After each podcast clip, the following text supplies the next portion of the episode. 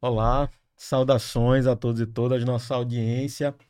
Hoje vamos começar mais um episódio da, do Baldincast, hoje com nossa querida Maria Eduarda, nossos convidados Arthur Verona e Gabriela Lima, né? Posso chamar de Gabi Lima. Com certeza. Né? Todos na Comissão de Gestão e Empreendedorismo da OAB né? já, já estamos em casa. E aí, é, queria primeiro agradecer a vocês pela, pela presença, pela participação. Hoje a gente vai falar um pouquinho mais sobre estratégia, né? trazendo uma visão, uma visão de fora. Para quem não conhece, Arthur não é do direito, né? da área de, de, de, administração, né, Arthur? Isso, exatamente. Mas que tem um trabalho mais, mais presente na estratégia e Gabi que está trazendo a visão do advogado, da advogada que pensa na estratégia do próprio escritório. Eduardo está como co-host nesse episódio, então seja, seja muito bem-vinda. E aí eu queria que agora de início cada um fizesse uma rápida apresentação sua e falar um pouco da estratégia na própria vida de vocês. Vamos fazer um, um ladies first, né, Arthur? Perfeito. Deixar primeiro. Já é isso. Né? Eduarda, Gabi e você. Tudo bem, então eu começo. Meu nome é Maria Eduarda, eu sou advogada na área de direito empresarial, Trabalhei durante sete anos em um escritório de advocacia com esse foco. E desde o final do ano passado, ela está por dentro, estou tentando sozinha a advocacia é, em uma comarca do interior, Itabaiana. Legal, bem. Eu queria primeiro agradecer, muito agradecer o convite. Fiquei surpresa, mais surpresa ainda com o tema, mas fiquei feliz, justamente por já estar dentro da Comissão de Gestão, Empreendedorismo e Inovação da, da OAB. Eu sou advogada, Sou advogada desde que saí da universidade. e abri o meu escritório, mas tem pouquíssimo tempo. Considero eu, quatro anos. Tem quatro anos de escritório. Atuamos somente em previdenciário e sou secretária da Comissão de Gestão, Inovação e Empreendedorismo da OAB. Bom, pessoal, meu nome é Arthur Verona, sou é, administrador, formado aqui pela UFES, pós-graduado em Gestão Estratégica pela USP passei minha vida toda basicamente atuando no segmento de consultoria, né? É, focado em, em, gestão estratégica e inteligência de mercado. Mais recentemente, aí eu também, muito próximo, mas menos do que quatro anos, na verdade, é, a gente, eu me tornei CEO, né? diretor de operações é, de uma startup, que é a Jet Sales Brasil. Inclusive, temos o prazer de patrocinar aqui o podcast. É, e então, hoje em dia, meu foco muito maior é na, na Jet Sales, mas passei muito tempo aí atuando junto com o Sebrae, junto com, com micro e pequenos empresários e médios empresários também, na área de consultoria nessa, nesse, voltado para gestão estratégica e também inteligência de mercado. Então, estou aí para agregar, agradeço o convite, né? É uma honra estar por aqui. Que ótimo. E, e eu acho que assim, o que vocês têm em comum cada um é que vocês estão presentes na estratégia da empresa de vocês. Perfeito. É claro que o escritório de advocacia a gente não pode falar em venda de empresa, mas assim, é um negócio, a gente tem que ter lucro. Não pode porque eu não deixo, mas é, né? É. Então, aí eu queria ouvir de vocês como foi a, a criação da empresa, como foi a estratégia, a, o que vocês acham que foi importante, né? Como a, a, a estratégia, a gestão estratégica foi importante para trazer o negócio de vocês até o, o patamar atual. Começa. Bom, eu abri o escritório em... a convite, né? Na verdade, eu fui estagiária da minha sócia. Então, desde que a gente se conhece, nós trabalhamos com o direito previdenciário. E foi a primeira estratégia que a gente adotou, de não abordar outras coisas dentro do direito, de ser especialista em direito previdenciário, concessão, revisão, é, restabelecimento de benefícios, cálculo previdenciário, tudo dentro do previdenciário, tanto no regime geral como no regime próprio, mas somos somente previdenciário. Como nós estávamos saindo de um escritório, querendo ou não, a gente já tinha tanta experiência como um capital. Mas queríamos saber se de fato valia a pena. Então, o nosso primeiro planejamento foi o financeiro. Sentamos, conversamos e planejamos junto com meu marido, que é é, mestrando em contabilidade gerencial, porque a gente conhecia muito dos escritórios, a gente conhecia a gestão do escritório, a gente sabia como é que fazia até o marketing, mas o financeiro ninguém abre assim para qualquer um que está lá trabalhando, tem que ser muito próximo, tem que ser sócio. Então, o nosso planejamento foi o seguinte: já que estávamos recebendo X, nós duas juntas, planejamos esse valor até os próximos sete anos. Estamos no nosso quarto. Então, ainda estamos vivendo esse planejamento. E a partir de quanto a gente tem que receber e vai ficar vantajoso para a gente ter o nosso escritório, considerando não só o que entra, mas também o que está previsto para sair. Aluguel, energia, internet, tudo isso a gente fez uma contabilidade antes. E chegamos num valor. Esse, desse valor, desses sete anos, dois, os dois primeiros anos, nós falamos, não vai entrar nenhum direito, dinheiro no nosso bolso. Tudo que vai receber vai ser do escritório e vai ficar guardado. A partir do segundo, depois do segundo, na verdade, no terceiro, vamos começar a nos, nos, nos, pagar. Isso porque a gente já tinha ações em andamento, a gente já tinha previsão de receber de outros processos e uma renda guardada já. Então, esse foi o nosso primeiro grande passo: saber quanto a gente teria que guardar, quantos clientes vindo desse, desse valor a gente teria que captar, quantos contratos fechados, para que depois de dois anos começasse a fluir. Nosso payback, ainda bem, foi no primeiro ano, então não demoramos muito. O nosso investimento foi baixo, então para quem está começando na advocacia não é a coisa mais difícil do mundo. Mas o planejamento ele é fundamental. Excelente. Maravilha. Na verdade, eu tive algumas empresas, né? E, e nessas empresas, na verdade, na verdade, o que eu costumo dizer é que a estratégia está sempre ali presente. Pode estar tá mais estruturada ou menos estruturada. No caso da própria Gabriela aqui, ela está comentando como é que foi que ela estruturou a, a estratégia para a realidade dela. É, obviamente, a gente tem metodologias né, que orientam de como fazer e tudo mais. Mas o mais importante, ao meu ver, da estratégia é quando é, são dois pilares. É você definir onde que você quer chegar né, e traçar o caminho para isso. É, mesmo quando você não faz isso, a estratégia está lá. Por quê? Na sua cabeça, mesmo você não tenha desenhado, mesmo você não tenha estabelecido junto com seus sócios isso, mas na sua cabeça você tem um, um, um caminho onde você quer chegar. Algo, só o outro ponto é que às vezes você não estrutura corretamente ou de maneira mais é, objetiva o caminho para chegar nesse, nesse, nesse seu objetivo. E aí você vai só tomando ações. Né? Então, por exemplo, ah, eu sou, eu tenho um escritório de advocacia e eu quero, por exemplo, atingir um nível X do escritório, quero atingir um faturamento tal do escritório. Obviamente na sua cabeça pode ter isso, a grande questão é que a diferença da gestão estratégica, na verdade, quando você toma pá da, da gestão estratégica mesmo, é que você precisa dizer, tá, mas como você vai fazer isso? Não é só ir vivendo e fazendo, porque isso é o que a maioria faz. Ah, dá certo, dá, mas quantos dão errado? Né? Então, os que dão certo, ótimo deu certo, mesmo sem um, uma, uma gestão estratégica estruturada de fato. Mas quantos não deram certo porque não estruturaram, por exemplo? Então a grande questão é, é essa, de você é, estabelecer um objetivo, né? E a partir desse objetivo você traçar o caminho que, que vai te levar a isso. Lá na Jet 6, por exemplo, hoje em dia, naturalmente, desde o início a gente já tinha essa, essa preocupação, até pelo perfil dos sócios, né? Tanto eu quanto o Hans, a gente é, atuou bastante com planejamento estratégico. E então a gente já tinha assim, essa, essa veia, né? E aí sempre a gente trouxe isso para Sales. Hoje em dia, nosso planejamento estratégico é muito mais estruturado, naturalmente. E também tem um pouco de proporção, tá? É não faz sentido você estruturar um planejamento como se fosse uma empresa tipo uma Petrobras da vida, sendo uma pequena empresa, sendo um escritório que está começando agora. Não faz sentido, você vai acabar trazendo muito mais complexidade a algo que precisa ser simples para sua realidade.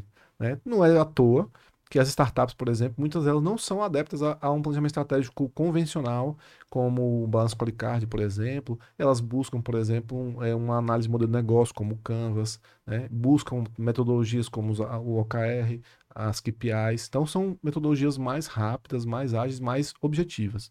Não tem certo e errado, né? Na verdade, é o que, é, o que cabe, o que funciona melhor para cada realidade. Bom. E, e vocês trouxeram, assim, termos técnicos que, para quem está saindo da graduação, ou para quem é um profissional, advogado de mais tempo de casa, né, não, não, não, não entende, né? Por exemplo, a metodologia do Balance Scorecard, a, o, o, o Business Model Canvas meio que já virou um, assim, um conhecido geral, né, Sim, né, dos, dos mais jovens.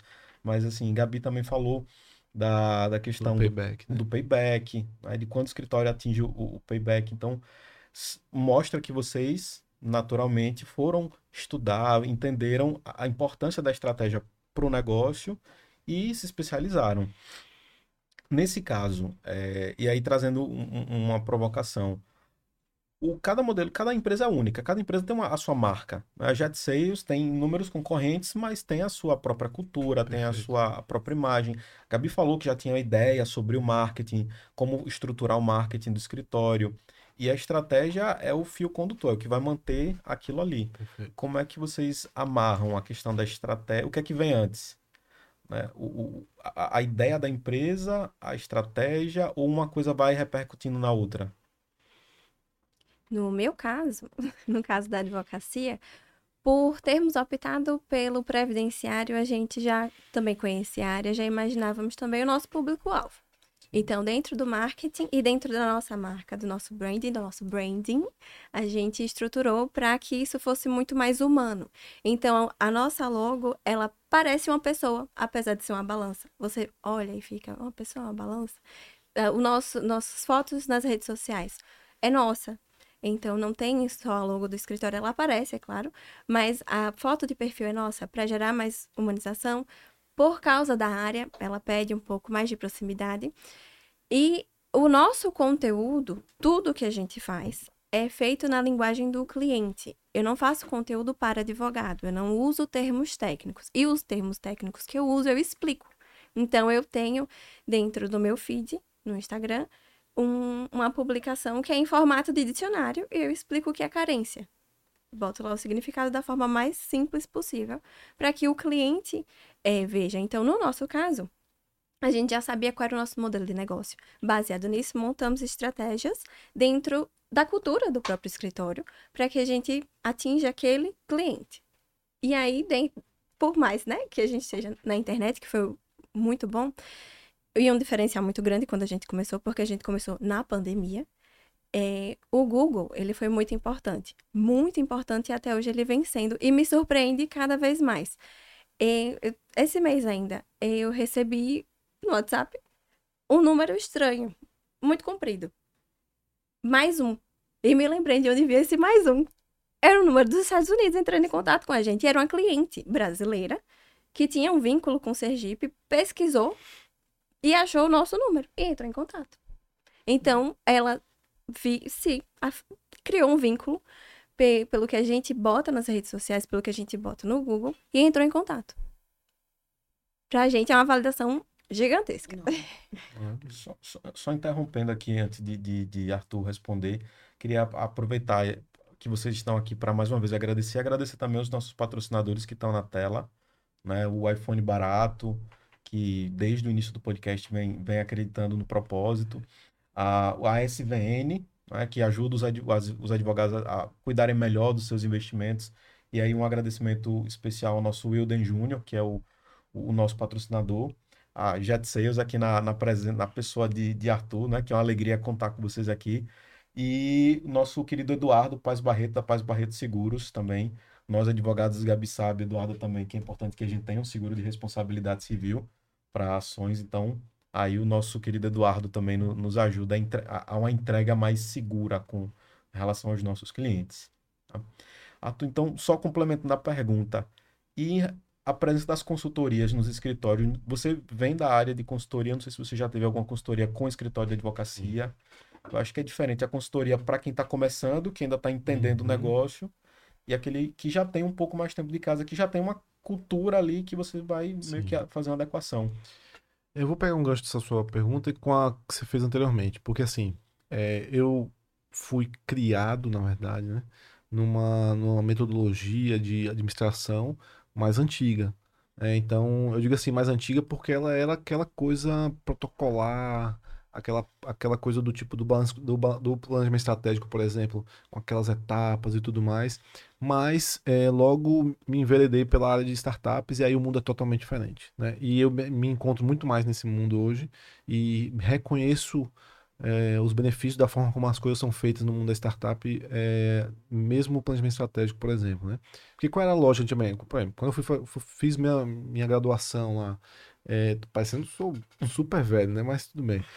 Quando eu fiz minha graduação, por exemplo, você quando você pensava num plano, num plano de negócio, por exemplo, era um documento gigante que você, eu- ah, inclusive, quando a gente é, ia pegar feedback dos professores, Aí ele chegava pra, eu lembro, até hoje a gente fazendo lá, é, eu falei, professora, mas como é que eu vou fazer aqui o meu planejamento financeiro?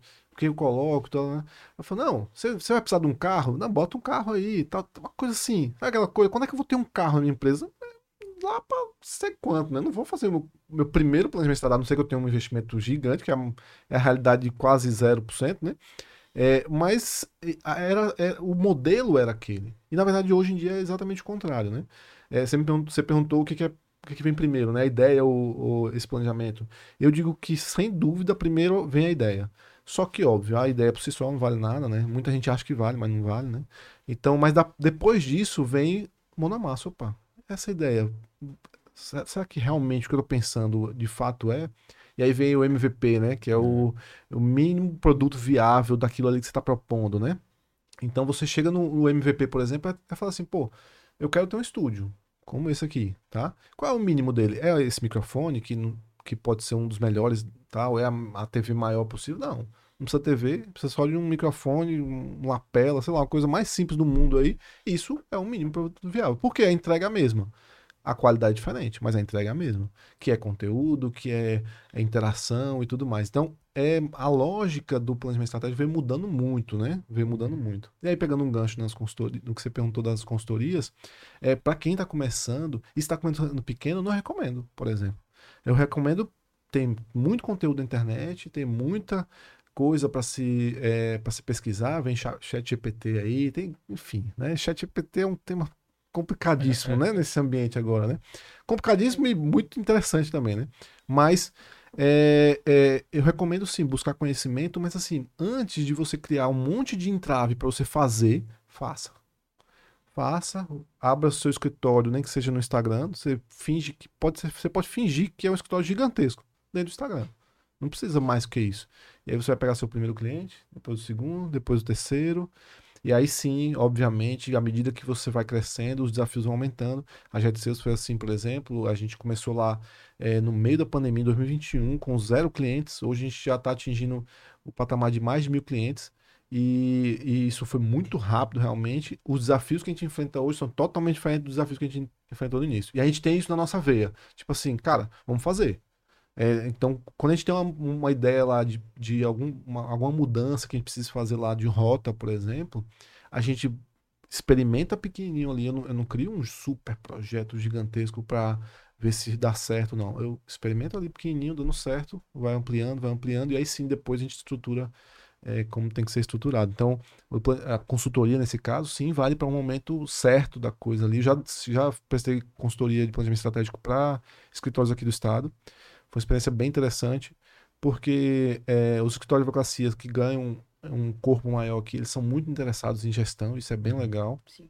Isso é bem interessante.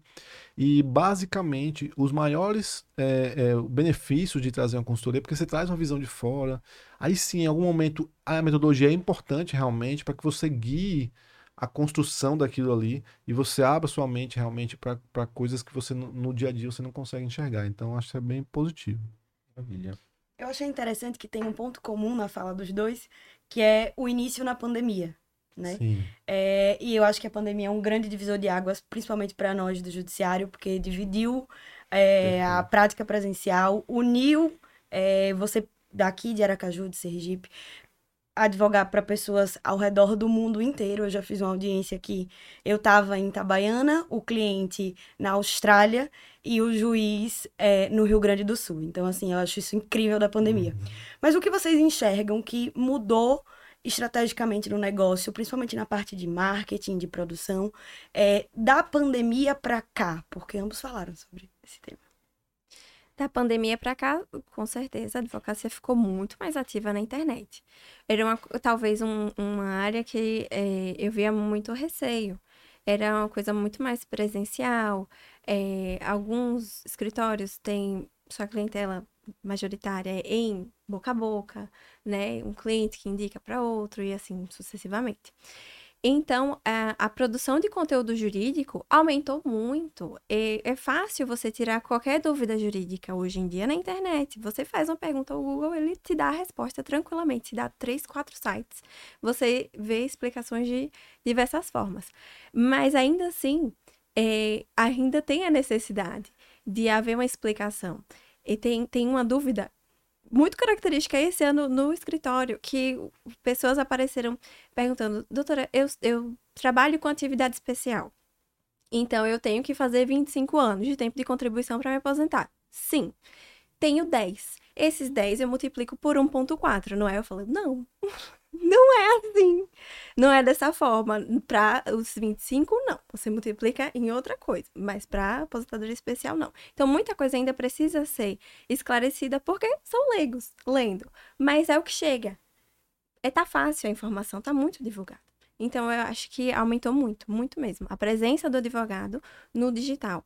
Além do, do próprio tribunal. É, a gente fica sabendo de muitas novidades dos tribunais através do Instagram, através do Google. E é muito enriquecedor. Eu gostaria até de elogiar a Justiça Federal fez ano passado um workshop, duas edições desse workshop. Foi muito divulgado no Instagram e foi muito enriquecedor. Muito, muito bom. Gostaria muito de ter outro. Na verdade, assim, né? Não tem nem o que falar, né? Minha área hoje, né? A Jet Sales trabalha com uma área que cresceu muito por conta do aumento também da digitalização. Obviamente, antes a gente usava WhatsApp e tudo mais, só que não usava para tudo como a gente usa hoje. Né? E principalmente, do lado da, da pessoa física, né? das pessoas de maneira geral, a comunicação já rolava via WhatsApp normal. Mas as empresas, é, uma boa parte delas eram, eram resistentes a quebrar essa coisa da digitalização. Então a pandemia, na verdade, forçou, né? Forçou, mas forçou mesmo, né? É, não, existir, não existiria mais uma empresa que não teria delivery, por exemplo, ou um atendimento é, que não fosse, por exemplo, presencial. Então, eu acredito que é uma revolução, foi uma revolução de fato, foi uma revolução para em diversos aspectos empresariais, do poder público também, os próprios advogados, os, os tribunais, por exemplo eram coisas que estavam aí, não na praticamente nenhuma novidade, né? Então, vídeo chamado é uma coisa que tá aí, então a gente faz isso há muito tempo, mas existiam entraves que só foram quebrados por conta da necessidade, né? Então, a pandemia teve esse poder positivo em detrimento a todas as outras coisas negativas que, que vieram com ela, né? Mas aí, para Jet 6 especial, ela nasceu na pandemia e sem dúvida ela se potencializou também por conta dessa digitalização a partir daí. Então, é um divisor de águas mesmo. Pegando a pandemia como, como um exemplo de, de, de fato imprevisível, né? Você falou em gestão estratégica, então você tem um planejamento que antigamente se fazia para 10 anos, para 5 anos, hoje se faz o que? 3 anos, acho. Perfeito. E nesse ínterim podem acontecer né? Algum, uhum. alguns fatores que devem trazer a estratégia, rediscutir a estratégia então, entendo que é uma boa prática juntar sócios, ouvir colaboradores, equipe, para rediscutir a estratégia. Mas eu queria saber de vocês, assim, dicas para ajudar os nossos colegas advogados a se manterem fiéis à estratégia. Acho que é um dos pontos mais difíceis. Né? Você faz, você traça a estratégia, mas tem muita gente que larga no meio do caminho. Então, manter a estratégia e, e fazer essa esse, esse, esse, ajuste de rota, né? esse ajuste de roteiro para se manter fiel. Eu acredito que a flexibilidade nesses casos ela é muito importante. A pandemia, na verdade, ela foi o nosso primeiro grande obstáculo, porque todo esse planejamento que a gente fez, financeiro, de atendimento e tudo mais, foi antes da pandemia. Então, eu a gente pagou um ano antecipado de aluguel no dia 16 de março. No dia seguinte foi lockdown decretado lockdown. Então foi, foi muito, um baque muito grande. Mas veio significativo para que a gente desse atenção a outras coisas. Então, nosso marketing digital falou muito nesse período. Então, a questão não é que se você tem um empecilho que está atrapalhando seu planejamento previdenciário, talvez você não precise enfrentar de frente, mas contornar criar situações que possam ajustar dentro do seu planejamento, mas que não sejam exatamente aquilo. É, tem ferramentas também dentro da parte de, de, gestão e planejamento que podem ajudar também a você seguir, se manter um pouco mais fiel. O 5W2H a gente gosta muito de usar, porque fica visível. Você cria estratégias para visualizar a progressão do, do seu planejamento. São coisas externas, mas que, querendo ou não, é um, uma, uma empresa, né? Então a uhum. gente pode adotar isso de outras, de outras atividades para botar no, no, escritório também. Perfeito. Olha, eu tenho, assim, algumas dicas importantes para quem quer implementar realmente planejamento estratégico, gestão estratégica no, é, na sua empresa, no seu escritório, né, em especial aqui pra, pelo público. É, o mais importante é você vai partir do pressuposto de que você tem um objetivo, né? Então você vai pensar primeiro nisso. Então, onde eu quero chegar, né? Que a gente chama de visão, né? É, então, essa visão é onde eu quero chegar. Primeiro ponto aí é não adianta, né? Não adianta inventar. É, não adianta é, você não ser, é, digamos assim, você não, não, não, raciocinar no planejamento estratégico de maneira consistente, objetiva. Porque o que, o que você costuma ver, na verdade, em muitas empresas no planejamento estratégico. Eles fazem lá a missão e visão para poder colocar na plaquinha, na parede, tal, tal. Isso não funciona. Ninguém, eu não conheço ninguém que tenha escolhido uma empresa porque tem uma plaquinha de visão na, na parede. Não existe isso. Então, isso daí só serve única e exclusivamente para você e sua equipe. Obviamente, você, você fez, divulgue, não tem problema. Mas não é isso, não é para isso que serve. Né? Então, o primeiro ponto é, é absorva isso daí como algo real. Peraí, onde é que eu quero chegar de fato? Ah, obviamente eu posso dizer, eu quero ser o melhor do Brasil. Ok, beleza. Mas qual é o próximo passo? Né? Já que ser o maior do Brasil está distante ainda, então qual é o próximo step? Né? Então, ah, não, então eu quero ser referência no meu bairro, quero ser referência na minha, na minha cidade, enfim. Tá? Ah, beleza, essa, é esse meu objetivo de fato? Ou tem algo mais claro ainda que de, demonstre, olha, eu quero ter os, as minhas mãos lá na calçada da fama. Enfim, o que que reflete o seu objetivo de fato, né? E aí, naturalmente, a partir disso daí, você vai fazer uma, vai voltar no tempo, né? Vai chegar no tempo, você olhou para o futuro, agora você chega no tempo atual e pensa, tá, onde é que eu tô? Então, essa é uma boa pergunta. Onde é que eu tô agora? Então, o que que eu tenho de bom, o que que eu tenho de ruim, o que que o mercado tem de bom que pode ser oferecido e o que, que o mercado tem de ruim que pode ser uma ameaça. Antigamente ninguém botaria uma pandemia né, como uma ameaça. Hoje em dia todo mundo já fica, opa. Hoje em é... dia já tem contrato que prevê. Isso, perfeito. É cláusula contratual. Se houver outra pandemia, já peguei para revisar. Exatamente. Então, é, você fez, fez isso, você analisa seu momento atual. E a partir daí, tá, então já sei onde eu quero chegar e onde eu estou. Aí tem esse meio do caminho aqui que aí você vai precisar desenhar. Obviamente, desenhar não significa acontecer. Né? Aí é onde entra a sua pergunta. É, pode no meio do caminho ter uma pandemia. No nosso caso lá da Jet a gente definiu tem coisas no nosso planejamento estratégico que são mais é, perenes. A gente, a gente define um propósito, por exemplo. Um propósito não tende a mudar de um ano para o outro.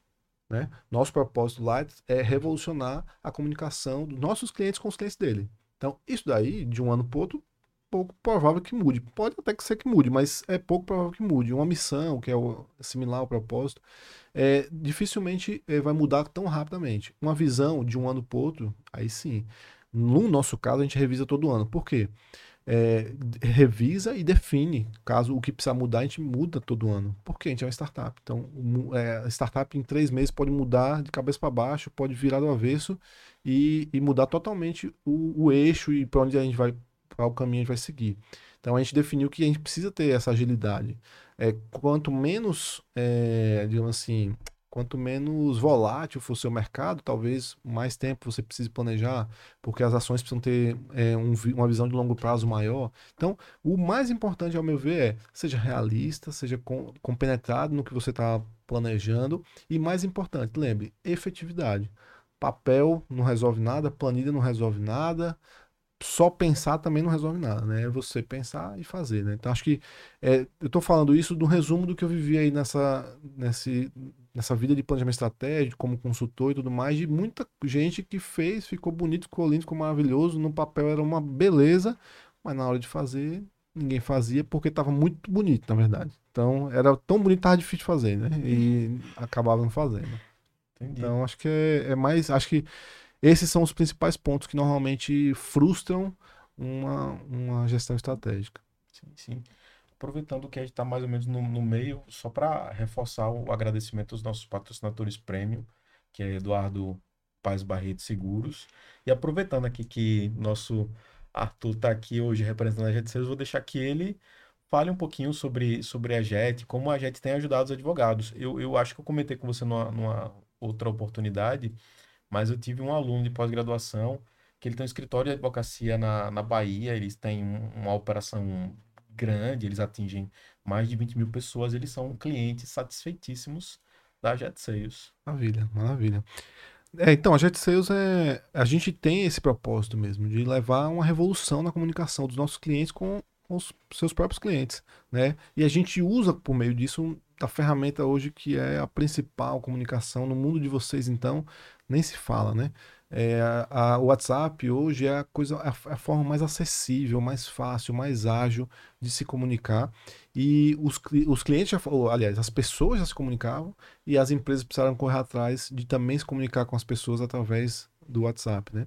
Então, só que isso também trouxe um grande desafio, né? Um grande desafio, vocês também sabem disso, quem está assistindo, sem dúvida, também sabe disso, que é, pô, e agora eu tenho um, uma comunicação que parece temporal, ou seja, parece ao vivo, mas se for ao vivo para mim, eu não trabalho, eu não faço mais nada, né?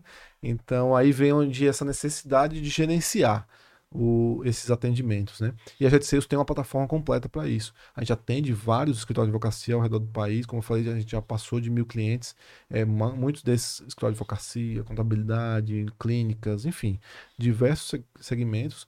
Na, na advocacia em especial, porque realmente o público passou a, a, interagir muito com os advogados através disso e houve essa necessidade de gestão.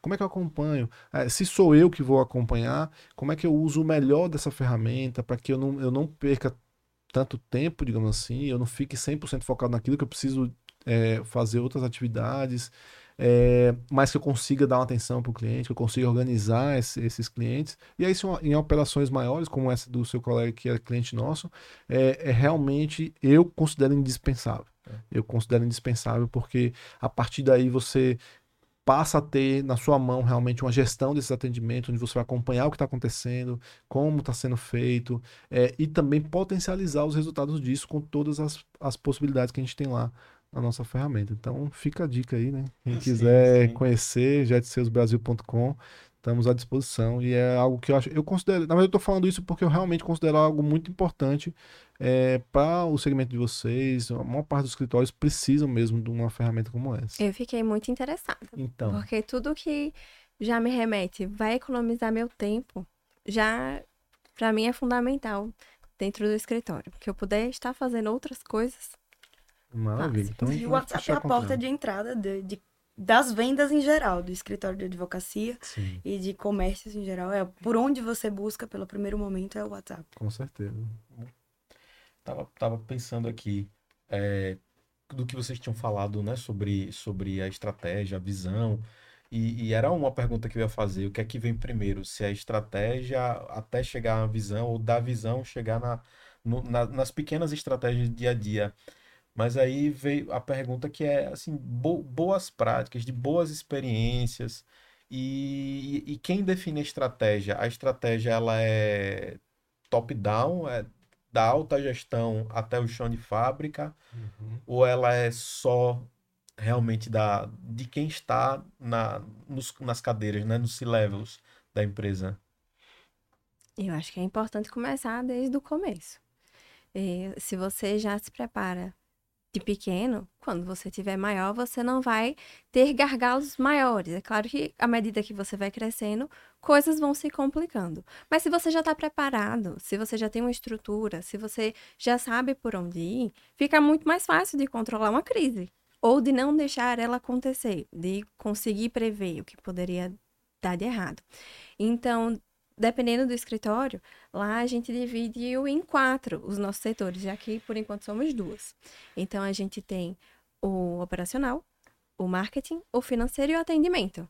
Todo ano a gente se reveza para que as duas tenham o contato com esses quatro. Mas a gente já vê a aptidão de cada uma dentro de, de cada setorzinho qual é o melhor. Então, dentro de cada setor, a gente vê as necessidades dele e vamos ajustando. Ah, estamos com um problema é, na hora do cliente querer pedir para cancelar o contrato, que acontece, né? Bate na porta e, oi, eu não quero mais os seus serviços, o processo andando, perto do final. Então, tem, tem isso, você já ter um procedimento previsto, um script já pronto para você lidar com aquilo saber como fazer, para não surtar na hora que acontecer. E, de repente, nesse caso, você se indispor com o cliente, criar uma briga por causa disso. Então, vendo de base até você chegar no momento em que você está maior. Eu acho que é muito, muito, muito importante. Perfeito. Acho também, na verdade, assim, é, quando você é pequeno, naturalmente, pequeno, todo mundo vai participar, né? É, principalmente quando, quando a gente fala de escritório, normalmente com, começa pelos sócios, né? Então, é, aí eu concordo. É, você começando fazendo isso de maneira é, estruturada, clara, com o seu sócio, é um caminho muito bacana de crescer de maneira sustentável e de maneira pensada, né? Não uma coisa aleatória. É, naturalmente, à medida que você vai crescendo, você vai começando a ter níveis, né? É, um nível de atendimento, recepção e supervisor, estagiário, tal, tal, tal. E isso começa a gerar mais complexidade de fato. O que, que a gente costuma dizer? É, invariavelmente, a diretriz, o, o propósito, é, a, aquela coisa, esse sonho grande que a gente chama de, até o meu sócio lá de Gênesis costuma falar isso, um sonho grande, né? Que você olha para frente você fala, não, eu quero chegar aquilo, vai ser fatalmente induzido pelos sócios e pela, pela liderança ali, tá? Fatalmente induzido, não quer dizer que precisa ser exclusivamente isso. Até porque, quando você traz alguém para sua equipe, é, das duas, uma, ou ela tá ali só para fazer o que mandarem, né? Ou então ela tá engajada também com esse sonho grande. Por quê? Porque ela enxerga ali, pô, se o escritório quer chegar nesse nível, significa que se eu começo aqui e avanço também, eu vou crescer junto, né? Então, a equipe está engajada com esse sonho grande é importantíssimo. Uma forma de fazer isso é envolvimento. Né? Então, você envolver a equipe na definição da estratégia é algo importantíssimo. E aí entram dois pontos. Primeiro, para que eles realmente comprem a ideia. Né? Então, tá, se eu. É, a gente já sabe disso, isso é batido, né? Que é, se leva nenhum, leva a empresa nas costas. Né? Então, é, ele é uma peça importante, mas todo mundo que está ali é, abaixo, abaixo é o que faz a coisa acontecer. Então, o fato é que se essas pessoas que fazem a coisa acontecer não estão engajadas no propósito, no, não estão engajadas na visão, é, possivelmente essa visão tem muita chance de ser frustrada. Não que é certeza, mas tem muita chance de ser frustrada, né? Esse é o primeiro ponto. Segundo ponto é que a visão também de quem está é, em outras é, funções, em, em, outros níveis hierárquicos, também agregam muito na definição da estratégia. Às vezes você tem algo que está ocorrendo, você não enxerga porque você está lá é, pensando na estratégia e tudo mais, tem muita coisa que ocorre ali que você não enxerga e que se você não der voz a isso para a sua equipe, por exemplo, você vai deixar passar batido, isso aí pode crescer e pode se tornar um problema de fato. Pode haver oportunidades, por exemplo, é, lá na JET, por exemplo, é, uma, é um planejamento participativo, obviamente, não em todas as etapas, né? Não tem como envolver todo mundo em todas as etapas na definição daquele micro ponto ali do, do planejamento estratégico, senão ia ficar muito mais complexo para fazer. Mas a gente é, pega informações da, da equipe e está sempre monitorando isso daí para que a gente possa trazer informação do planejamento estratégico e ajustar a rota se for necessário. Então, esse, esse comprometimento do time e envolvimento do time na definição do negócio, do, da, da estratégia tem esses dois pontos é, primordiais, que é envolvimento, engajamento e comprometimento a partir daí. E o segundo, que é realmente aproveitar também essa expertise, essa inteligência que é gerada é, no contato com o cliente, enfim, naquelas, é, em toda essa parte de processos é, táticos e operacionais que são que geram muito valor para a estratégia. Né? Já você falou de Ed Jenison. A, é, Andres e eu, quando a gente começou a, a ideia da Balding, a gente contratou a Luísio, que é sócio sim, de Gênesis, para nos ajudar, a fez pesquisa também. de campo. Legal. E assim, a de Gênesis, a Luísio a gente conhece por, por conviver, mas a de Gênesis, um pouco contato que eu tive, me pareceu ser assim, uma pessoa assim, fantástica e já, já lhe peço até que transmita a ele o nosso convite, né, para que ele venha falar com a gente sobre governança em escritório de advocacia. Perfeito. É o cara certo para isso, né? Ele é um dos poucos, se não me engano, o único aqui do estado posso estar enganado, mas acho que é o único aqui do estado que tem é, um registro de, de conselheiro né, é, profissional. Ele é a pessoa certa mesmo. Vou passar esse convite que eu acho que eu vou querer assistir esse, esse podcast também. Sim, excelente. É, Arthur, você trabalhou com consultoria empresarial. Uhum. É, comentou aqui também que trabalhou, inclusive, com escritórios de advocacia. É, o escritório de advocacia como empresa é uma visão até um pouco recente da modernização, talvez uma visão pandêmica, retornando ao assunto. É, mas quais as lições que você acha que tirou da, da consultoria empresarial a serem aplicadas em escritório de advocacia para que ele tenha um posicionamento estratégico? É, na verdade, a gente tem um problema educacional também, né? De que hoje eu acho que está melhorando muito isso, né? Mas é, ninguém aprendia a ser empreendedor, né? Ninguém, não existia isso nas faculdades. Hoje eu acho que, eu acredito que esteja um pouco melhor, mas talvez não tanto quanto poderia, né? É, é basicamente, a, e, e, o setor, na verdade, de, advocacia, ele sempre foi muito empreendedor. É, não sei como na realidade de vocês, mas eu vejo pelo, pelo que eu conheço, é, é existia uma, uma, uma parte das turmas, né, que sem dúvida iriam trabalhar nos grandes escritórios, outra parte queria buscar concursos, mas sempre tinha aquele pedaço ali que ia focar em, em empreender. E é diferente de outras áreas. Tem, tem áreas que. Você, eu vou, vou dar um exemplo, na verdade eu, é impressionante isso, mas na minha época, quando eu, eu fazia faculdade de administração, por incrível que pareça, não era nem de longe a maioria das pessoas que queriam empreender na minha sala, por exemplo. Então tinha muita gente que queria concurso público, é, não tinha essa visão de empreender. Então, é, esse aprendizado, né? Você não é treinado para ser empreendedor. É, quando você aprende sua profissão também, sempre foi uma, uma falha no nosso sistema de educação. E acredito que com a globalização, com a pandemia, com tudo mais, essa informação começou a chegar e as oportunidades começaram a ser geradas também, né? E aí eu acredito que hoje a gente está num, num patamar diferente. Isso sempre está na cabeça de alguém de empreender, de inovar, de ser de pensar em novas ideias, startups, tudo mais, que era uma coisa assim, ah, não, isso aí é só para inventor, gênio e tudo mais, né? E hoje em dia não, qualquer um pode fundar uma startup. Eu conheço, existem várias aqui no nosso estado, né? É, então, assim, o que eu poderia deixar, assim, de, de dica, né, para né, dessa vida de consultoria que eu tive em relação a, a, aos escritórios de advocacia, é basicamente o que eu tinha dito anteriormente. Se preocupe muito mais com efetividade né, do que com beleza. É, então, é o próprio o segmento de advocacia tem um pouco dessa estética, né? Vaidade. É, vaidade, exatamente. Isso não serve, tá? Isso não funciona. É, é, Estou dizendo isso na prática da gestão. Então, a minha vaidade, por exemplo, de ter todos os melhores benefícios para meus funcionários e dar o melhor salário de todos, se a conta não bater no final do mês, acabou, não tem história, vai durar só dois meses e acabou. Então, a gestão não é muito propensa a, a, a vaidades, né? É, não que não exista, existe, mas eu digo assim, ela é realmente você se preocupar com efetividade. Isso é muito importante. Quando você tomar uma, uma, uma, uma definição estratégica, se preocupe, pô, eu estou gastando meu tempo aqui desenhando a estratégia. É, faz sentido eu gastar esse tempo sem aplicar, de fato? Ou faz sentido eu desenhar uma coisa que, que no fundo, no fundo, eu sei que eu não vou conseguir fazer, é, isso acontece muito, tá? É, um, é uma pegadinha do, do, da, do planejamento estratégico. Você tá ali inflado pelo seu sua visão, né? E você fala, não, esse ano a gente, eu já sei, esse ano a gente vai, por exemplo, Baldcast. Então, esse, lançamos e tudo mais, esse ano a gente vai estourar no Brasil todo.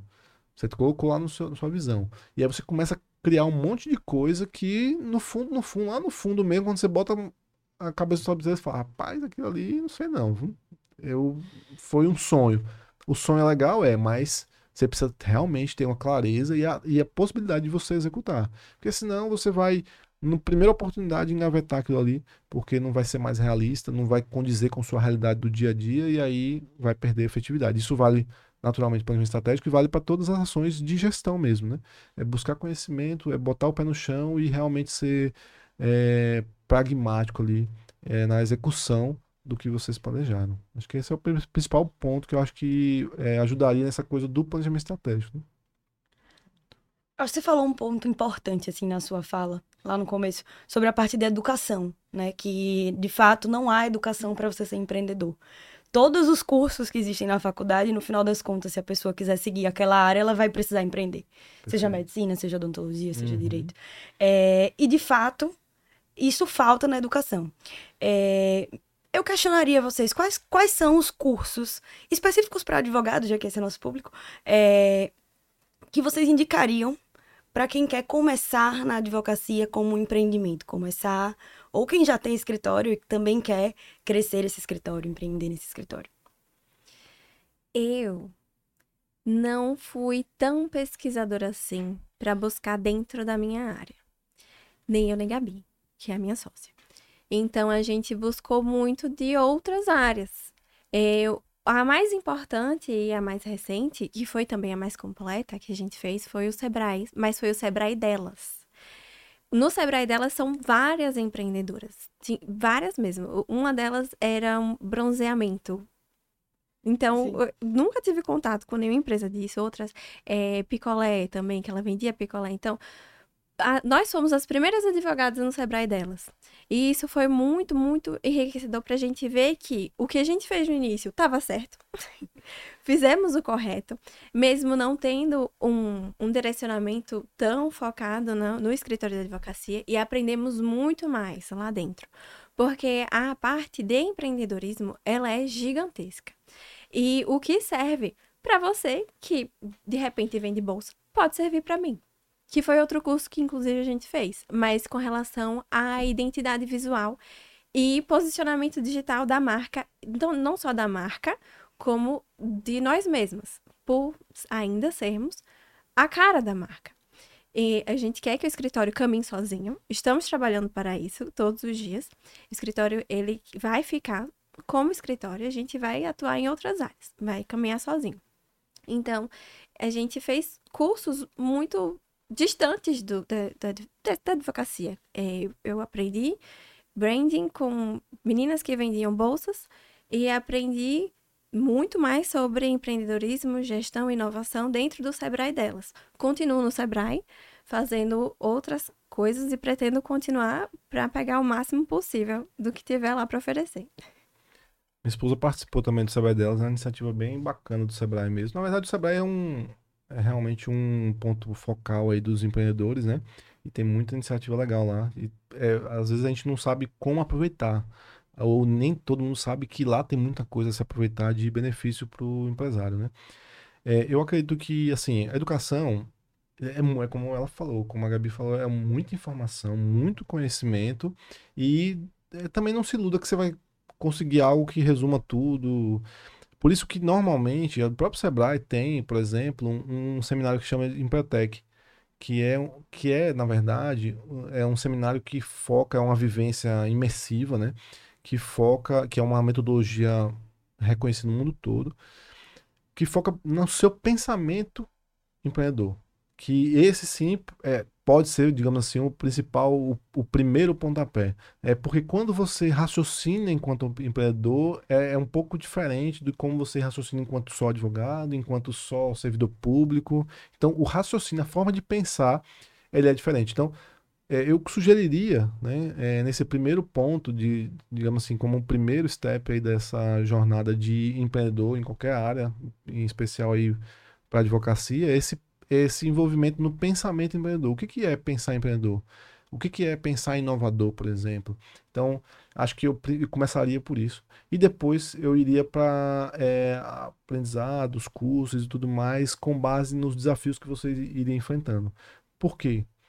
Porque também não adianta você aprender agora sobre tudo que você precisa da gestão e você não enfrentar os desafios naquele momento. Então, é, eu vou fazer um MBA para começar a empreender daqui que você enfrente os desafios que vai aprender no seu MBA, você já passou muito tempo, né? Então, e aí você é, perdeu muito tempo fazendo aquele.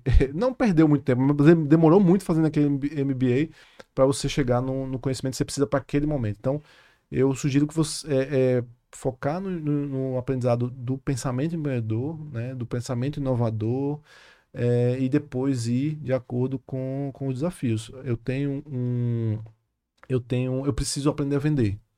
Ou preciso entender como vender. Então vou lá e faço um curso de vendas, um curso bacana. Inclusive, a JET está lançando um curso massa. Viu? Em breve, meu sócio Daniel está eh, é, produzindo aí um curso muito legal sobre isso, porque também é uma arte, é uma arte fantástica. Na verdade, a JET, ela, ela, a raiz dela é vendas, né? A, a, gente cresceu muito com base em uma metodologia muito forte comercial E, e muita gente não tem noção disso, não sabe o como isso aí é importante para que você. É, sabe aquela coisa? Você faz o MBA, você faz os cursos, faz tudo, sua empresa é ótima, mas não tem cliente. Não resolve. Né? E isso vale para o advogado. Acho que o advogado passou muito tempo pensando naquela história de que não é venda, de que não é empresário, não sei o que lá, não sei o que lá. E hoje em dia não tem essa, mas posso, pode dizer que não é, mas é, e precisa disso. E se não for isso, você não vai realmente ter mercado efetivamente. Se você não raciocinar aquilo como cliente, como eu chego nele, como é que eu trato melhor ele, como é que eu cuido da necessidade dele para que ele se interesse por mim. Então, eu acho que seria essa minha dica. Começar com visão empreendedora e depois partir para as necessidades que vão surgindo mesmo. Acho que isso aí é o mais importante. Eu falei com o Daniel e ele falou do, do, do curso e tal, e eu pedi para ele estruturar um, um curso para Balding Pô, sobre departamento comercial em escritório de advocacia. Massa. Né? Porque a Balde surgiu dessa necessidade, sim, sim. né? Eu, eu procurava formação executiva, a Andres também, só que a gente ia para Sebrae, ia para FGV, ia para o INSPE, mas não tinha nada direcionado para o modelo de negócio uhum. da advocacia. Então a gente foi atrás do pessoal que faz consultoria. Uhum. Então a gente tem aula de gestão estratégica com consultor de gestão estratégica de escritório de advocacia. Legal. O nosso professor de gestão financeira ele tem um livro publicado sobre gestão financeira para escritório de advocacia e ele é consultor de uma das maiores consultorias em escritório de advocacia do Brasil. Legal demais. Então a ideia da, da Baldi é ajudar Sim. os nossos colegas advogados Perfeito. na formação executiva. E tem muito conteúdo para ser gerado nisso daí, né? Porque realmente é um segmento diferente, né? É, assim, na verdade, existem vários segmentos com, com muitas especificidades. Na verdade, vocês têm uma, as limitações legais que também são associadas a isso, que geram outros desafios e precisam ser trabalhados. Não é que é, é, é a regra do jogo, então vamos seguir, né? Vamos seguir como, como é possível. Então acho que isso é bem legal. E aprender a vender nesse cenário é um desafio legal também de se, de se passar. É, que é o melindre, né? o advogado precisa vender. Mas peraí, o advogado não pode falar não... que, que vende. Isso, Gente, você está oferecendo seus honorários ali. É. Claro que você não pode fazer de forma ostensiva Sim. sem desrespeitar o código de ética. Uhum. Mas é uma venda. É isso, né? perfeito. E na hora que você está pessoa a pessoa ali, né? ou seja, você com seu cliente, é uma venda e você precisa argumentar. Por quê? Tem concorrente, não tem? não pode falar que é concorrente, mas tem concorrente, tem vários, um monte na verdade, cada dia está se produzindo mais e você precisa se diferenciar realmente. Né? Então acho que isso é bem legal e a Balde vem nesse momento certo mesmo para para oferecer essa, esse conteúdo, essa informação, esse conhecimento para esse segmento. Acho bem legal. Um ponto interessante né, dessa, das falas da gente aqui é justamente que é difícil encontrar é, algo específico para a advocacia né? É difícil encontrar algo específico para advocacia e a gente acaba indo buscar em outros meios, em outras áreas, que também é muito enriquecedor. Mas, justamente por conta desses desafios, acredito que muita gente comete alguns erros. Quais os erros vocês acham mais comum nessa parte de planejamento e gestão estratégica? O erro comum do advogado na parte de planejamento estratégico. Planejamento, execução, revisão. É, Várias coisas podem dar errado. Acho que talvez o, o, maior erro é desistir. Muita gente desiste porque não deu certo. Mas você pode montar estratégias por não ter dado certo. Se a gente não tivesse se preparado, se não tivesse revisado, mudado a estratégia no início, quando deu muito errado, eu tinha dado um ano de aluguel saiu do meu bolso, eu não podia pedir de volta. Já estava com o contrato assinado. Se a gente não tivesse recalculado a rota e agido de outra forma, porque eu não poderia fazer atendimento nenhum presencial mais, teria dado muito errado. Poderia ter ficado completamente sem dinheiro nenhum para tocar o, escritório e acabava ali no primeiro ano, como muitos empreendimentos acabam. Então, eu não desisti, montar estratégias para buscar outras saídas, outros caminhos, porque não, não é tão fatal assim, não é muito fatalista. Dá para dar um jeito. Então, recorrer também a, pessoas. A Balding, por exemplo, com certeza é, vai ser muito, muito importante nesse tipo de situação. No, na minha época, eu de fato não fui atrás. Depois, eu fiquei sabendo que tinham cursos que advogados estavam fazendo para advogados. A Balding descobri no meio do caminho, na pandemia, inclusive. Descobri durante a pandemia, mas eu já estava na, na, minha re, meu recálculo de rota. Não poderia me comprometer com outra coisa. Então, fui seguindo do jeito que dava. Acho que é muito importante essa questão. Eu acho assim, é, existem dois erros, eu vou apontar assim, extremos desses erros. É, eu acho que no segmento de advocacia, eu posso estar enganado, né? Da vivência que eu, que eu tive no segmento de advocacia, tem um erro que, que tá lá na, na parte de cima de quem está extremamente seguro com o que faz e isso deixa de lado um pouco a humildade de, de aprender e de entender o que está vindo de novo por aí. É, a gente sempre traz a, o exemplo, alguns exemplos clássicos, né, de, do táxi em relação ao Uber, por exemplo, né, que é quando você está ali tão seguro daquilo, eu pô, eu tenho uma licença da prefeitura, isso daí ninguém mexe, né? Só que vem o Uber e revoluciona é, esse, não que os táxis continuam aí e tudo mais, mas gente, algo mudou. De fato, algo mudou. E não existe nada intocável. Então, acho que da parte de quem já é, é já tem experiência, para quem já tem é, tempo de mercado, para quem já cresceu, já é grande, enorme, gigantesco, fica a dica da humildade, porque o mundo está mudando cada vez mais rápido, né? E se você é, nessa ultra segurança que tem, esquece de olhar para o que está acontecendo, é, o risco da sua, do seu planejamento estratégico estar tá ignorando algum fato muito relevante é muito grande e, consequentemente, isso pode gerar problemas reais, né? É, aí entra aí, por exemplo, as profissões que vão ser impactadas pela inteligência artificial. A advocacia é uma delas, né? Pode ser, vai ser impactada positivamente, mas também vai ser impactada negativamente, tá? Então, é, realmente é um segmento que, por mais que. E aí eu, é, eu tô falando isso porque eu sei que o segmento da advocacia, como você falou, tem essa coisa é, é, é, estética, essa, essa coisa de, de enfim, que, que envolve é, áreas de poder e tudo mais. E o risco de você ignorar informações muito relevantes para o futuro é muito grande nesse sentido. Então, acho que o primeiro erro é nesse ponto. E no outro ponto, no, no outro lado da história, e tem a ver com o que a Gabriela falou também, é o ponto de você pensar tanto em fazer que você acaba não fazendo nada. Congela. É, exatamente. Então, o fazer, para mim, é muito mais importante é, do que o só pensar fazer.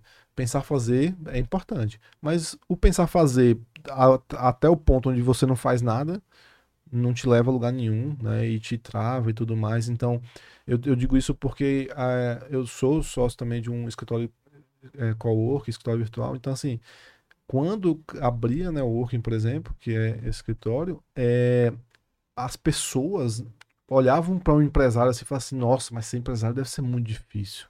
Né? Abrir uma empresa, ele é empresário, mas parece parece uma loucura, assim, né?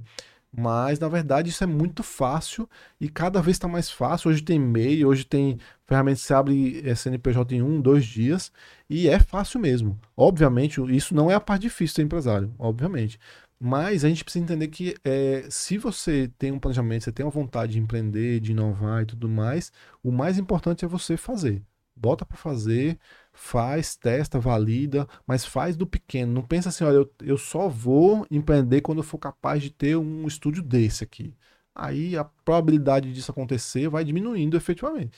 É óbvio, se você tiver muito dinheiro, vai ser. Não, mas. Não, mas eu quero empreender, mas eu quero ter isso aqui, mas não tenho condições. Então, começa com um microfonezinho, sem tela, joga no, no Instagram, vou criando concorrente pro nosso amigo aqui. Né? Mas é isso. Mas o é. fato é esse, né? Então acho que os maiores, os dois erros que eu acredito que sejam mais relevantes aí, acho que seriam esses. Talvez tenha um também dentro da, da nossa educação como advogados, que a gente já, já aprendemos a fazer coisas jurídicas. A gente fica muito imerso no nosso universozinho jurídico. E quando você sai para advogar, você não tem essa mentalidade de que o que eu tenho é uma empresa. E eu tenho que estudar sobre isso, eu tenho que aprender sobre isso. Eu quero produzir coisas jurídicas, eu quero ter clientes, eu quero que os clientes cheguem. Como eles vão chegar? Não sei, eles vão chegar. Então, vem o estudo do empreendedorismo nisso. É, você ir ter essa mentalidade de preciso ir para esse caminho, porque o que eu tenho é uma empresa. Isso é muito importante Isso é legal também.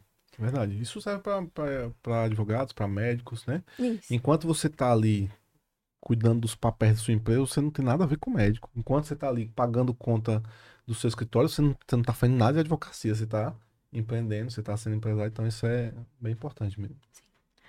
Exatamente. Arthur, você comentou é, sobre as, os meios digitais, né, a inteligência artificial. Essa é uma das tendências emergentes para os próximos anos. É, e eu gostaria de saber você também, Gabi, o que, quais são as tendências emergentes para os próximos anos, 2024, 2025, chegando aí, é, que vão impactar a advocacia, principalmente nesse lado digital? Ele. Sendo muito sincera, o serviço dele. O atendimento no escritório é uma coisa que nunca vai deixar de existir. Vai sempre estar lá e é uma coisa que demanda muito tempo do advogado. Tem cliente que quer conversar muito, quer que você vire psicólogo. Ele conta da vida dele, do que aconteceu com o sobrinho, né? Filho, isso e aquilo. Então, acaba sendo mecânico, acaba sendo mecânico, mas é aproveita muito o nosso tempo para advogar, para empreender também. Além disso, a IA, ela não é totalmente uma vilã. Eu já usei, inclusive. Mas eu usei no marketing, por exemplo. Eu, dentro do marketing, conhecendo os meus clientes, a gente fez uma persona no marketing, que é a Mazé, Maria José, e que tudo de errado relacionado a NSS que acontece, acontece com a Mazé. Então, a gente ensina através dela. A imagem dela foi criada pela IA. É, os roteiros que a gente faz, a gente recorre a IA porque economiza muito meu tempo. Eu não sou roteirista, já contratei uma, mas a IA tá lá de forma gratuita para mim. Eu digito, digo ela o que eu quero certinho, a forma como eu quero que saia o roteiro, e ela me dá. Eu ajusto ainda, faço uma mudancinha ou outra, mas economizou muito meu tempo. Eu não parei, eu não li, eu não escrevi. Ele fez para mim, eu só editei. Então, para mim é fantástico pegando. Desculpa só lhe interromper. Uhum. Mas eu acho que Gabi falou que é, é um desafio que a gente vai ter agora para os próximos anos, que é a gente deixar esse atendimento em volume nos escritórios de advocacia, como o caso do, do, dos, dos advogados previdenciaristas que atendem em volume, mas sem perder aquele contato humano. Sim. Né? Que aí não há, não há culpa de ferramenta nem nada, é muito mais de, de gestão vocês já pensaram na. Aí só botando mais pimenta, né? como é que vocês pensam em, em trazer isso dentro da Jet Sales? Por favor. Perfeito. Na verdade, assim, é, a gente costuma dizer para os nossos clientes lá que você precisa dosar o, o automático com o humanizado. Tem um momento certo de ser automático, tem um momento certo de ser humanizado. Tem clientes lá que criam é, chatbots, né? É gigantesco eu juro que eu tenho uma impaciência gigantesca de, de, de passar por um chatbot desse. Mas tem algumas é, áreas e necessidades e objetivos que isso funciona. Agora, tem outros que não. Né? Então, é, quando eu penso, por exemplo, num escritório de advocacia, obviamente, se eu estou falando de um produto específico, isso já é uma tendência também, né? Já falando sobre a questão da tendência, né?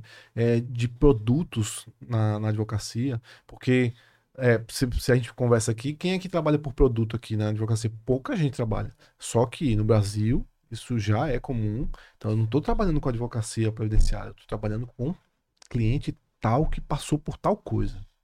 Né? Aí vem o cliente que você já deve ter recebido, né? É, ah, você é, cancelaram o seu voo, né? Esse é um produto advocatício.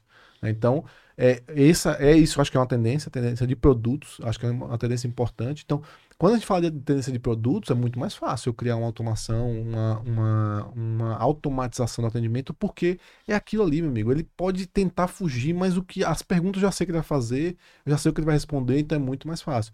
Obviamente, se eu tenho um atendimento é, muito amplo, com várias áreas e tudo mais, é muito mais inteligente que eu faça uma triagem mais rápida e passe é, o mais rápido possível para um, um atendimento humanizado que vai ter capacidade de analisar isso. Óbvio, entre um e outro aí tem realmente inteligência artificial que pode ser algo muito mais inteligente do que um, um chatbot puro, né? E menos inteligente naturalmente do que uma do que um atendimento humanizado e pode resolver um, um pouco mais de problemas. Então, naturalmente a JET está sempre atenta a essa questão da, da, inteligência artificial. Já é possível fazer alguns tipos de uso, integrações de inteligência artificial com a JET Sales, mas a gente vai naturalmente investir cada vez mais nisso e vão abrir novas possibilidades também. É, mas assim, invariavelmente, tudo depende do, do, do seu objetivo com aquilo. Se você é, paga caro por um lead, por exemplo, que vende um tráfego pago, por exemplo, e você coloca para o cliente que está entrando uma série de etapas para ele passar antes de ele ser atendido por alguém, das duas uma. Ou você tem uma equipe muito pequena e que é melhor fazer isso mesmo e focar só em quem passou por aquele, aquele filtro, né? E aí, ok, faz sentido, né? É, ou então realmente você é, é, ou então é melhor que você diminua as etapas para que você a, possa aproveitar mais né, esse, esse lead que está chegando e você possa contornar mais as objeções dele. Tudo de, depende realmente do produto, da complexidade do que você vai apresentar, do que você vai entregar para o cliente. Então, varia. Todos os modelos são possíveis, mas eu acredito que vai variar de acordo com, com o produto que vocês vão oferecer, com o negócio. Se você for um full house, né, um, um escritório que atende todas as áreas, por exemplo, é, dificilmente você vai conseguir, dentro ali da, da, de um chatbot, se filtrar tão bem quanto poderia uma necessidade do cliente. Então, acho aí respondendo a questão do, das tendências, acho que a IA não tem por onde correr, né? Eu acho que, eu, que a sugestão que eu dou é de que corra para aprender ao invés de ficar falando mal. Então, acho uhum. que é, é um, um ponto muito importante aí. Tem desafios e tem desafios sociais ligados à IA, mas ela já é uma realidade. Ficar falando, ah, deveria regular, não sei o que lá, enquanto não regula, o negócio tá rolando, e aí? Né? E eu digo que tá rolando, ela tá evoluindo, na verdade. Então, então não tá rolando só de ela tá funcionando, ela tá evoluindo. Então, eu, eu acho que é muito mais importante você aprender a lidar com ela do que você ficar criando é, o monstro dela, né? E aí vem essa, essa questão da, da, de produtos. Acho que cada vez mais essa questão da, do, da importância da gestão dentro do escritório de advocacia vai se fortalecer também, né? Se enxergar como empresa, é, se enxergar como negócio e trabalhar isso como um negócio também. Aí vem essa questão dos produtos, né? Eu acho que são duas tendências muito fortes e bem interessantes mesmo. Porque quando você fala de, de advocacia, você fala assim, ah, não, todo mundo pode ser cliente de advogado, né? Obviamente pode, de fato. Só que isso é muito subjetivo para você ouvir. Sabe quando vem uma oferta para você que você fala, opa, preciso disso. Ah, você quer advocacia previdenciária trabalhista? Não. Aí você fala um monte de coisa que eu não quero para dizer uma coisa só que eu quero. É muito melhor você me dizer só o que eu quero. Né? Você é funcionário? Né? Você está precisando de tal coisa? Né? Então aí é, acho que isso é uma tendência realmente. Sim, sim. Esse ano, inclusive, a gente estava fazendo a revisão da, da grade da, da Baldi e a gente incluiu um módulo específico sobre o uso da IA dentro da, é da advocacia. Isso é, Isso é muito importante, não tem para onde correr. A gente já está praticamente encerrando né, o podcast, eu fazer uma, uma última, duas últimas perguntas. E, e aí a gente pode depois passar para as considerações finais, mas é, primeiro eu queria é, desfazer um, um, um, mito da, da gestão estratégica, do planejamento estratégico, que é o planejamento no final de ano quando é o momento de fazer o, e revisar o planejamento? É como toda empresa só pensa no final do ano? Ou a gente está gravando agora em janeiro, né? É momento de fazer o planejamento estratégico? E uma outra pergunta, e aí um pedido, na verdade, eu queria que vocês indicassem leituras, livros sobre estratégia, não necessariamente para escritório de advocacia, mas que ajudem os nossos colegas advogados a, a estruturar melhor a estratégia de seus escritórios. Pode começar. Vou passar. Então, é, em relação ao momento certo, veja, se você não tem estratégia, o momento certo é agora. Se você não tem planejamento estratégia, se você não tem. É, agora, com aquelas considerações que eu fiz antes, né? Não é a coisa mais importante a se fazer quando você está começando. Não necessariamente. É, o mais importante é você ter uma ideia, bota para fazer, vai estruturando, vai validando, e aí sim, em algum momento vai ser necessário isso. É, porque enquanto você tá, teve uma ideia e está estruturando, isso a estratégia está ali permeada nas, na, nas suas ideias, no seu, na sua evolução ali, né? Eu estou falando mais daquela coisa mais formal, de parar para pensar no planejamento estratégico. Né? É, então, é, o momento é agora quando, por exemplo, você percebeu isso, está assistindo aqui e falou, pô, eu não tenho isso, eu preciso fazer isso. Então, o momento é agora. Ponto. Certo? Agora, uma vez que você já tem isso e você é, quer revisar, se estruturar, é, obviamente a gente recomenda realmente ali que em novembro, normalmente você já faça o apanhado do ano que passou e comece a reestruturar é, o planejamento para poder iniciar o ano já com uma nova pegada. Agora, vou falar a verdade, a Jet 6 a gente acabou no final de dezembro ali, é, porque a gente fez várias reuniões de conselho para a gente poder chegar até o, é, a essa estruturação e culminou com um evento final com a, toda a equipe e onde a gente trouxe todo mundo para opinar e para agregar valor a, ao planejamento. É, e foi lá até o finalzinho do ano, né? a gente finalizou. Então, aquela coisa, faça o que eu falo, né? Não o que eu faço, não necessariamente, né? Mas é isso.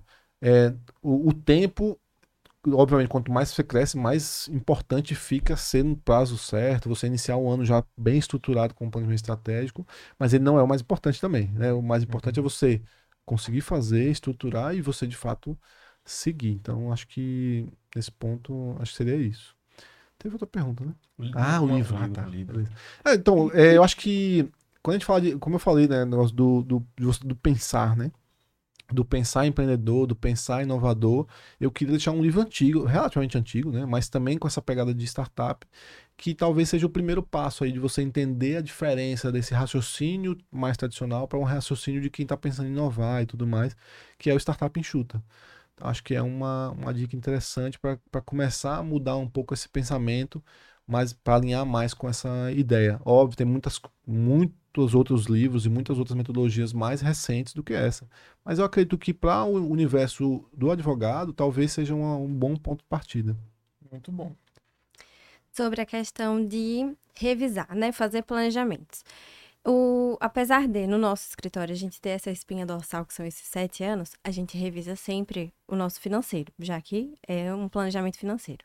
Porque as coisas mudam, as coisas aumentam de preço, é, a nossa quantidade de cliente também pode mudar. Então, nós, de seis em seis meses, acabamos revisando essas pequenas coisas. É, por exemplo, desses seis meses, atingimos a nossa meta de clientes? Atingimos, foi fácil, vamos aumentar a meta. Não atingimos a meta de cliente, alguma coisa deu errado. O que é que podemos fazer para no final do ano conseguirmos atingir pelo menos a meta do ano? Então, rever dentro do planejamento estratégico o, o que você quer fazer para produzir é muito importante. Agora, o período vai depender muito de escritório para escritório. É, então, acho fundamental. Eu acho muito importante que tenha essa revisão e projeção para o futuro. Nós, como medida de segurança, após o susto da pandemia, temos em caixa guardado dois anos para frente de dívidas do escritório, inclui- incluindo o nosso pagamento.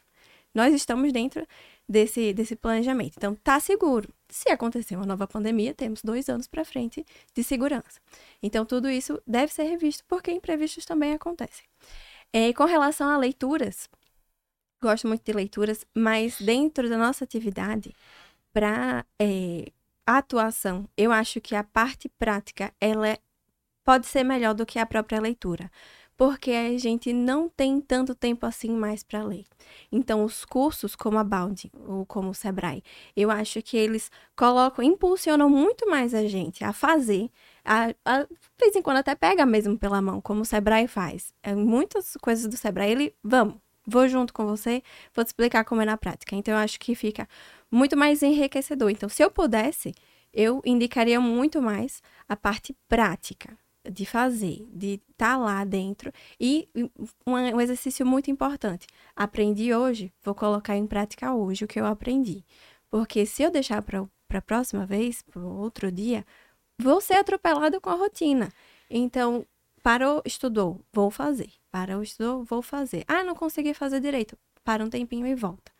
Acontece. A rotina é isso. Um sábado, um domingo na praia, você revisa, vê o que você fez de errado, o que, que você pode botar para frente e dá andamento. Acho que hoje em dia pode funcionar mais do que a leitura. Então, já atingimos o- o- até o nosso tempo, então queria primeiro agradecer imensamente vocês. Acho que é- esse episódio foi um dos que a gente teve um conteúdo assim mais rico, que vai impactar realmente muitos colegas advogados e, e isso é motivo de muita felicidade para a gente. Hum. Então é um privilégio para a gente estar aqui escutando vocês. Então, meu muito obrigado a Gabi Lima, a Tuberona, e aproveitando para vocês darem, dizerem as considerações finais e também agradecer os nossos patrocinadores mais uma vez, né? O iPhone Barato, a SVN na pessoa de Wilden Júnior, a Jet Sales aqui na pessoa de Arthur e Paz Barreto na pessoa do nosso amigo Eduardo. Pode perguntar. As considerações finais. Então, eu acho que o empreendedorismo ele é para todo mundo.